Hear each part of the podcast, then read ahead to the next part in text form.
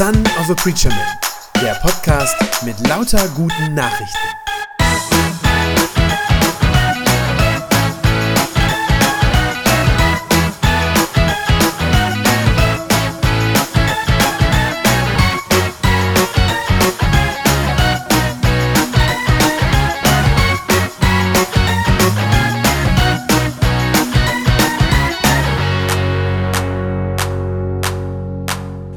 Man eigentlich in Kontakt mit Gott kommen? Ich glaube, das ist eine Frage, die sich wahrscheinlich auch heute noch viele Menschen immer mal wieder stellen. Manche würden es vielleicht nicht ganz so formulieren, wie ich das gerade gesagt habe. Manche würden vielleicht eher von dem Göttlichen reden oder von irgendetwas Spirituellem, weil eine Kraft, eine Macht, die es da noch gibt. Aber die Frage bleibt ja, wie kann ich mit dem, was da vielleicht ist, überhaupt in Kontakt kommen? Wie kann ich Gott wahrnehmen? Wie redet Gott vielleicht zu mir, zu uns? Redet er überhaupt noch? Oder ist das vielleicht etwas ganz Spezielles, was er nur zu biblischen Zeiten und nur zu ganz ausgewählten Leuten getan hat? Ich glaube, dass Gott bis heute redet. Und ich glaube noch mehr, dass wenn er das tut, wenn er redet, dass er das dann ganz bewusst auch so tut, dass wir ihn verstehen können. Wie das aussehen kann, das zeigt uns die Geschichte von den Sterndeutern. Die Sterndeuter aus dem Osten, diese bekannte Geschichte, die sind ja überhaupt deshalb nur Teil der Weihnachtsgeschichte geworden, weil Gott zu ihnen geredet hat. Doch schauen wir uns das mal genauer an. Wie hat er das in ihrem Fall eigentlich gemacht? Dazu muss man sich zuallererst vor Augen führen, was Sterndeuter eigentlich sind. Also sozusagen das Berufsbild Sterndeuter, was das bedeutet. Was waren das für Leute? Sterndeuter hatten zwei Funktionen damals in der, in der damaligen Welt. Sie waren zum einen Priester, das heißt zuständig für spirituelle Fragen. Und sie waren auf der anderen Seite auch angesehen als Wissenschaftler. Vermutlich waren sie am Königshof angestellt, also vom König auch bezahlt und finanziert und zuständig sowohl für die Erforschung der Sterne, also für den wissenschaftlichen Teil, dass sie also den Lauf der Sterne beobachtet und auch aufgeschrieben haben. Und sie waren dann gleichzeitig aber auch dafür zuständig, die Sterne eben auch zu deuten. Also das, was wir heute Horoskope nennen würden. Also den König dann auch zu beraten, zu sagen, König, deine Sterne stehen günstig, zieh doch in die Schlacht zum Beispiel. Sie merken schon, damals wurde nicht unterschieden zwischen Wissenschaft und Zauberei. Also das, was wir heute fein säuberlich trennen, äh, gerade auch in diesem Bereich, ja, da haben wir ja sogar zwei Begriffe für. Wir sagen zum einen Astronomie, das ist sozusagen der seriöse Teil, das ist äh, die Wissenschaft über den Kosmos und die Sterne. Und dann gibt es die Astrologie. Ja, das ist der Aberglaube daran, dass die Sterne unsere Zukunft beeinflussen und dass wir sogar aus den Sternen unsere Zukunft schon vorhersagen können. Diese Unterscheidung, die wir heute so schön sauber machen, die gab es damals nicht. Die Sterndeuter waren wirklich beides. Kluge und gebildete Männer, die tatsächlich einiges an Wissen auch hatten über die Sterne, also Wissenschaftler, und zugleich aber eben auch Hellseher, Wahrsager, Astrologen, Ersteller von Horoskopen. Um das große Wunder dieser Geschichte zu verstehen, muss man sich eines vor Augen führen. Man muss wissen, dass Gott in seinem Wort, also im Alten Testament, alles, was mit Wahrsagerei, Zauberei, alles Okkulte, was es so gibt, dass er das streng verboten hatte. Im fünften Buch Mose, Kapitel 18, gibt es ein paar Verse, da sagt Gott zu seinem Volk, wenn ihr in das Land kommt, das ich euch versprochen habe, dann sollt ihr dort keinen der abscheulichen Bräuche übernehmen von den Völkern, die dort ansässig sind. Niemand von euch soll Wahrsagen, zaubern, Geister beschwören oder Magie treiben. Keiner darf mit Beschwörungen Unheil abwehren. Keiner soll Totengeister befragen, die Zukunft vorhersagen oder mit Verstorbenen Verbindung suchen. Denn wer so etwas tut, der ist dem Herrn zuwider. Ein klares Verbot, das Gott für sein eigenes Volk ausgesprochen und auch übrigens sogar mit Strafe belegt hatte. Aber diese Sterndeuter, die gehören ja nun mal überhaupt nicht zu Gottes Volk. Die kennen dieses Verbot gar nicht. Im Text heißt es, sie kommen aus dem Osten. Man vermutet aus Persien, das heißt das, was wir heute als den Iran kennen. Und das große Wunder dieser Geschichte ist nun, dass Gott zu ihnen redet, und zwar durch die Sterne. Also genau das, was er seinem Volk verboten hatte. Den Aberglauben daran, dass die Sterne Macht haben. Diesen falschen Glauben, diesen Aberglauben, den nutzt Gott, um diesen Männern ins Herz zu sprechen. Und zwar so sehr ins Herz zu sprechen, dass sie anschließend gar nicht anders können, als sich auf den Weg zu machen. Über 1000 Kilometer zu Fuß oder vielleicht, wie man sich das so vorstellt, auf Kamelen beritten, aber jedenfalls durch die Wüste. Das ist eine wochenlange Reise, die auch sehr gefährlich ist. So sehr hat Gott zu ihnen gesprochen. Und ich staune darüber, über diese Gnade Gottes, dass er zu diesen Magiern spricht, sozusagen zu ihren Bedingungen. Gott lässt sich auf ihre Bedingungen ein, obwohl sie ja das Falsche glauben, obwohl ihre Überzeugungen falsch sind, benutzt Gott diesen falschen Glauben trotzdem, um sich den Sterndeutern mitzuteilen, um ihnen etwas zu sagen und um ihr Herz zu berühren. Gott lässt sich ein auf ihre Astrologie, auf ihre Horoskope, auf ihren Aberglauben an die Macht der Sterne. Und er nutzt das, um so zu ihnen zu reden, dass sie ihn verstehen können. Wahrscheinlich wusste er, dass das ja, vielleicht nicht der einzige, aber vielleicht der vielversprechendste Weg war, mit diesen Männern in Kontakt zu treten. Und er tut das. Man könnte sagen, Gott redet zu ihnen nicht nur in ihrem Unglauben, sondern er redet sogar zu ihnen durch ihren Unglauben.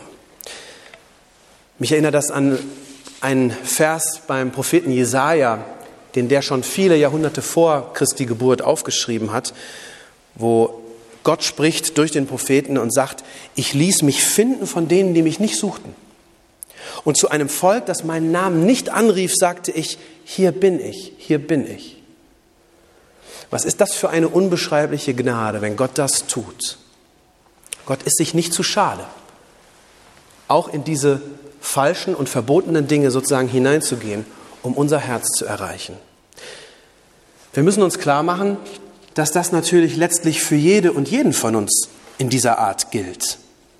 Denn wenn du heute Christ bist, wenn du heute Jesus glauben kannst, dann doch nur, weil Gott dich irgendwann einmal in deinem früheren Unglauben angesprochen und berührt hat.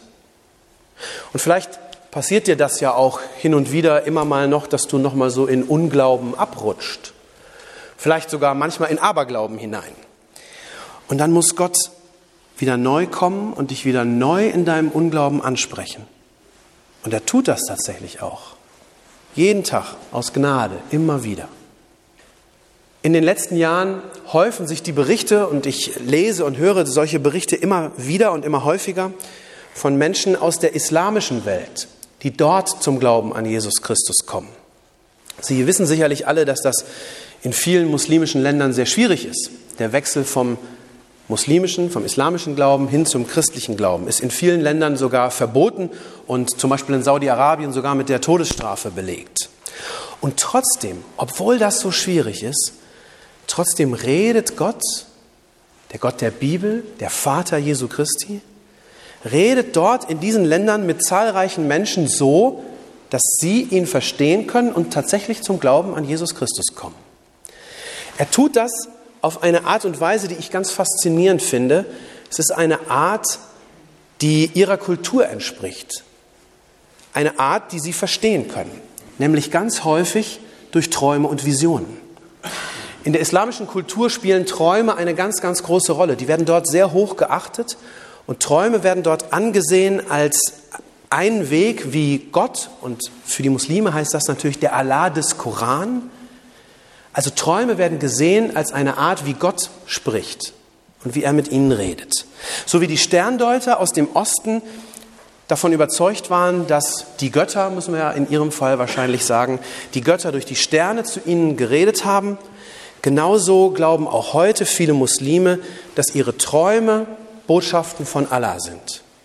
Und genauso wie das bei den Weisen aus dem Osten ist, so hat Gott keine Scheu, ganz offensichtlich keine Scheu davor, auch den falschen Glauben, auch den Irrglauben der Menschen zu nutzen, um sie anzusprechen, um ihnen ins Herz zu reden. Und es gibt tatsächlich Abertausende von Muslime, die das erlebt haben, wie Christus sozusagen ihren kulturellen Rahmen, das, was sie so kannten, das, was sie in ihrer Kultur erwartet haben, wie Christus das genommen und dazu gebraucht hat, um zu ihnen zu sprechen.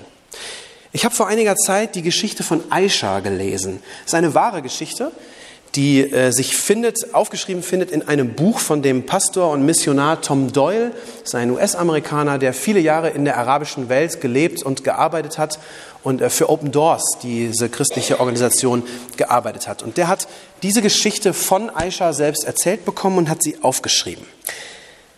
Aisha war mit ihrer Familie auf Pilgerfahrt in Mekka.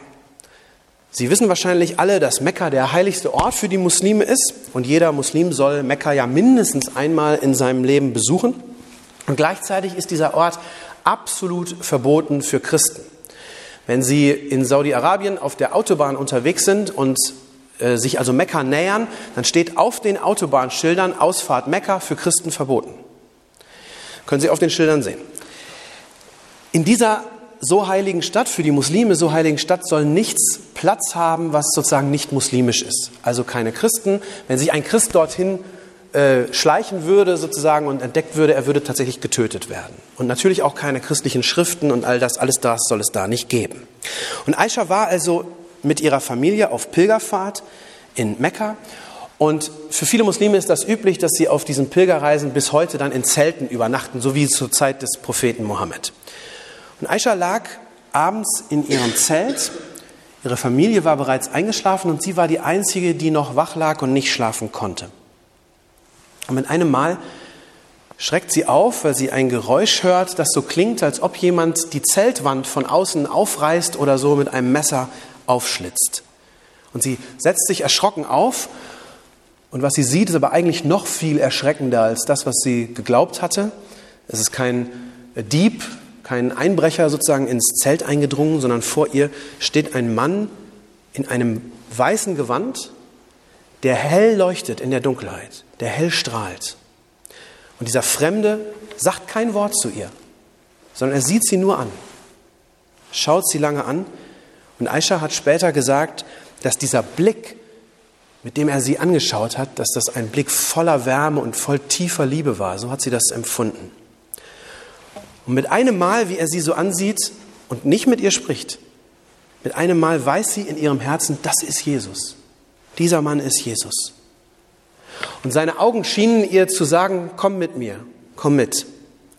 Und dann verschwindet er vor ihren Augen wieder. Und sie ist völlig perplex und weiß überhaupt nichts mit dieser Vision anzufangen. Es bleibt aber nicht dabei, bei dieser einen Mission in dieser Nacht in Mekka, sondern in den folgenden Monaten erscheint Jesus ihr immer wieder in solchen Visionen, manchmal tags, manchmal nachts, auch in ihren Träumen. Und immer wieder hat Aisha das Gefühl, dass er sie auffordert, komm, komm, folge mir nach. Gott redet. Jesus redet. Und manchmal tut er das mit Worten und manchmal tut er das ohne Worte.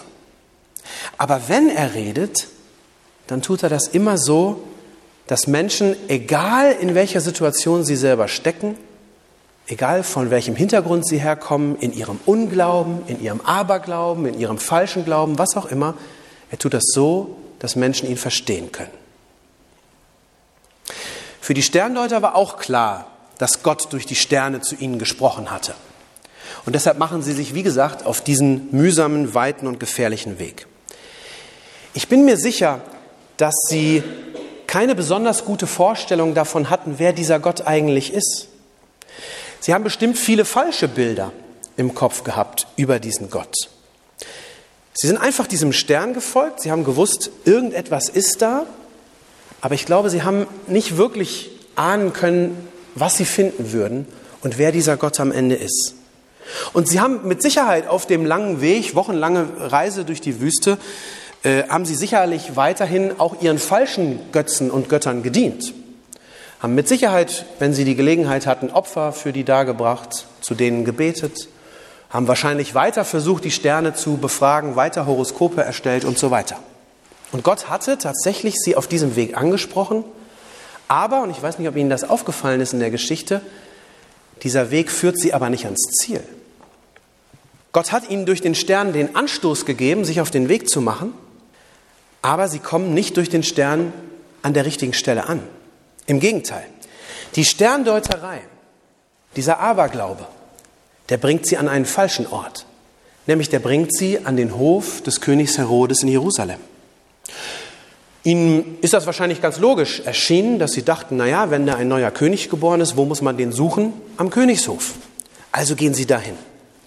Wir wissen natürlich im Rückblick, dass ihre Logik falsch war und dass ihre Logik, das, was sie sich so gedacht haben, dass sie das einfach nur in die Irre geführt hat.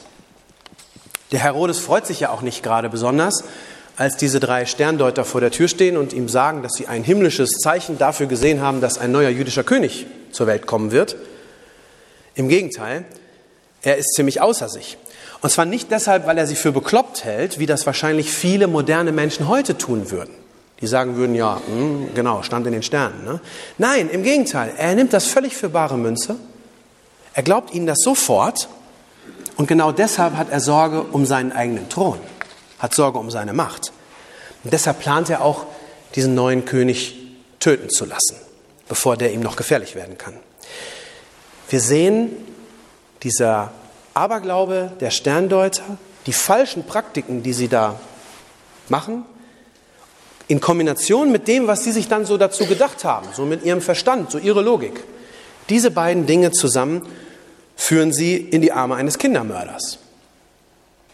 Uns zeigt das deutlich, dass dieses Reden Gottes durch unsere Kultur, dass das zwar einerseits was Gutes ist, was uns auf Gott hinweisen kann, das zugleich aber auch immer leicht missverstanden werden kann. Wenn wir dann anfangen, uns so zu überlegen, ja, was könnte das wohl bedeuten? Wenn wir anfangen, unseren Gedanken dann nachzuhängen und unsere Wege dann zu gehen, dann können wir auch leicht in die Irre gehen, so wie das die Sterndeuter ja zunächst einmal tun. Das Tolle ist, dass Gott die Sterndeuter ja nicht einfach so in die Irre gehen lässt. Seine Gnade und seine Wegführung für sie ist ja noch lange nicht am Ende. Im Gegenteil, es ist ja noch viel erstaunlicher. Gott nutzt ja sogar die Bosheit des Königs Herodes dazu, die Sterndeuter an den richtigen Ort zu führen. Die fragen zwar an der falschen Stelle und den falschen Mann um Rat und sie bekommen trotzdem die richtige Antwort. Das ist Gnade von Gott. Vers 4 bis 6 heißt es, der König Herodes ließ alle führenden Priester und die Schriftgelehrten zu sich kommen und er fragte sie, wo soll der versprochene Retter geboren werden? Und sie antworten ihm in Bethlehem in Judäa.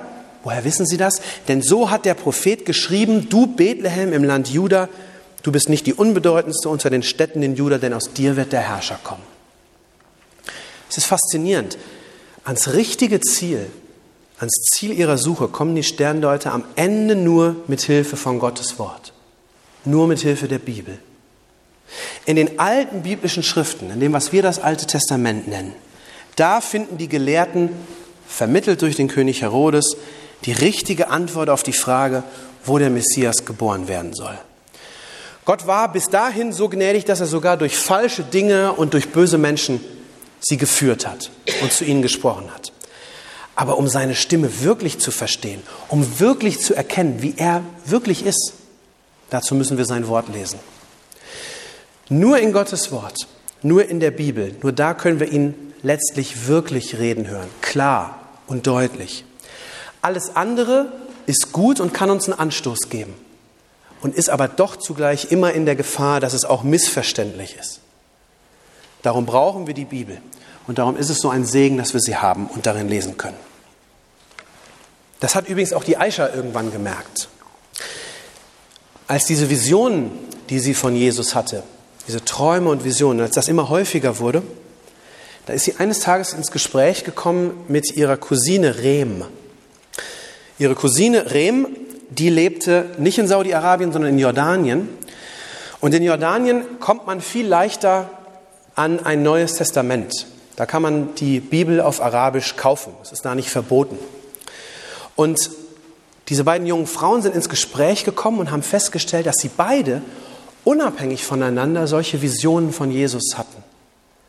Und dann haben sie sich, weil sie völlig fasziniert davon waren, haben sie sich heimlich, die Familie durfte es nicht mitkriegen, aber es war eben möglich, haben sich ein neues Testament besorgt und haben angefangen, gemeinsam darin zu lesen, wenn sie sich gesehen und getroffen haben. Und je mehr sie gelesen haben, desto mehr haben sie verstanden, wer dieser Mann ist, den sie da immer sehen. Wer Jesus wirklich ist. Dass er der Sohn Gottes ist, der Mensch geworden ist, um mit uns auf Augenhöhe zu reden. Dass Jesus am Kreuz für unsere Sünden sterben musste, um uns mit Gott zu versöhnen. Und dass er auferstanden ist von den Toten, damit auch wir auferstehen werden in Gottes neuer Welt. Das haben diese Frauen nicht aus den Visionen verstanden, sondern das haben sie nur verstanden, als sie angefangen haben, miteinander die Bibel zu lesen. Und je länger sie das gemacht haben, mit der Zeit wurde ihr Wunsch dann immer größer, dass auch andere Menschen in Saudi-Arabien diesen Jesus kennenlernen sollen, davon was hören sollen. Sie wussten, dass, diese, dass solche Visionen die wirklich viele Menschen in der arabischen Welt haben im Moment. Dass diese Visionen aber nicht ausreichen, um Jesus wirklich in der Tiefe und in der Fülle zu erkennen. Und deshalb haben diese beiden Frauen angefangen, Bibeln aus Jordanien, wo die wie gesagt verfügbar sind, nach Saudi-Arabien zu schmuggeln. Und jedes Mal, wenn Aisha ihre Cousine in Jordanien besuchte, dann nahm sie auf dem Rückweg 20 neue Testamente mit nach Saudi-Arabien, wo die verboten sind. Und in dem Buch, was der Tom Doyle schreibt, sagt sie selber darüber dann Folgendes. Sie sagt, ich bringe die Bibel direkt nach Hause und bis nach Mekka. Bis jetzt haben mich die Behörden nicht einmal verhört. Sie würden mich töten, wenn sie entdecken würden, was ich da mache. Ich erzähle auch nie jemandem von den Büchern. Aber einen Tag nach meiner Rückkehr sind sie immer alle verteilt. Das Wort Gottes ist das Kostbarste, was es in Mekka gibt. Diese mutige junge Frau hat Jesus in einer Vision gesehen, so wie sie es aus ihrer Kultur erwarten konnte. Aber erinnern Sie sich, in den Visionen hat Jesus nie zu ihr gesprochen. Das heißt, seine Stimme gehört hat sie erst durch sein Wort im Neuen Testament. Erst da hat sie Jesus wirklich gehört und verstanden. Und dann war sie bereit, sogar ihr Leben zu riskieren, um dieses gute Wort weiterzugeben. Redet Gott also heute noch? Ja, das tut er. Und zwar redet er auf ganz unterschiedliche, auf ganz vielfältige Art und Weise.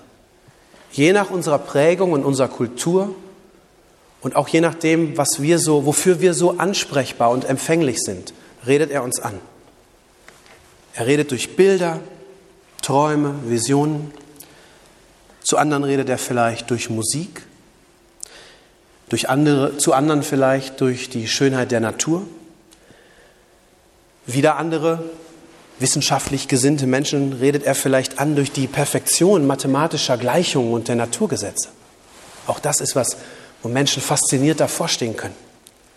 Er kann reden durch Freunde und durch Fremde, durch Worte, vielleicht auch nur durch Blicke, durch Taten, durch Berührungen und durch so vieles mehr. Und er tut das alles aus Gnade zu uns, weil er uns lieb hat und weil er uns diesen Anstoß geben will, nach ihm zu suchen. Gleichzeitig können diese Dinge aber eben auch missverständlich sein und führen uns nicht automatisch ans richtige Ziel. Und deshalb brauchen wir am Ende immer das klare und das verständliche Wort Gottes in der Bibel. In der Bibel zeigt sich Gott uns so, wie er wirklich ist. Ich glaube, nur wenn wir die Bibel zur Hand nehmen und sie lesen, ich glaube, nur dann können wir wirklich sicher sein, dass wir Gott auch richtig verstanden haben. Und nur die Bibel führt uns am Ende zu Jesus Christus selber. Zu dem Jesus, der an Weihnachten Mensch geworden ist, damit wir ihn sehen und ihm zuhören können und ihn verstehen können. Dafür tut er das ja alles, was wir an Weihnachten gefeiert haben. Nur die Bibel führt uns zuverlässig zu Jesus, von dem es im Johannesevangelium dann einmal heißt, er ist das Wort Gottes das eine Wort Gottes. Das heißt ja nichts anderes als, Jesus ist das eine, was Gott uns sagen will. In Jesus ist das eine gesagt, was Gott uns zu sagen hat. Jesus ist das eine Wort Gottes. Das haben die Sterndeuter dann auch gemerkt. Als sie nämlich schließlich am Ende der Geschichte bei Jesus ankommen, da sagen sie nichts mehr. Da haben sie nichts mehr zu sagen. Da knien sie nur noch nieder, geben dem Jesuskind ihre Geschenke, die sie mitgebracht haben. Und dann heißt es, und sie beteten ihn an. So deutlich, so endgültig hat Gott da offenbar zu ihnen gesprochen, dass sie nichts mehr sagen und keine Fragen mehr haben, sondern nur noch anbeten. Gott hatte zu ihnen gesprochen durch ihre Kultur, dann durch die Heilige Schrift, durch die Bibel und am Ende redet er zu ihnen durch seinen Sohn Jesus Christus, das Kind in der Krippe. Als sie an der Krippe angekommen sind, haben sie keine Fragen mehr. Durch Jesus hat Gott so überdeutlich gesprochen, bis heute zu uns. Und durch Jesus ist am Ende alles gesagt. Amen.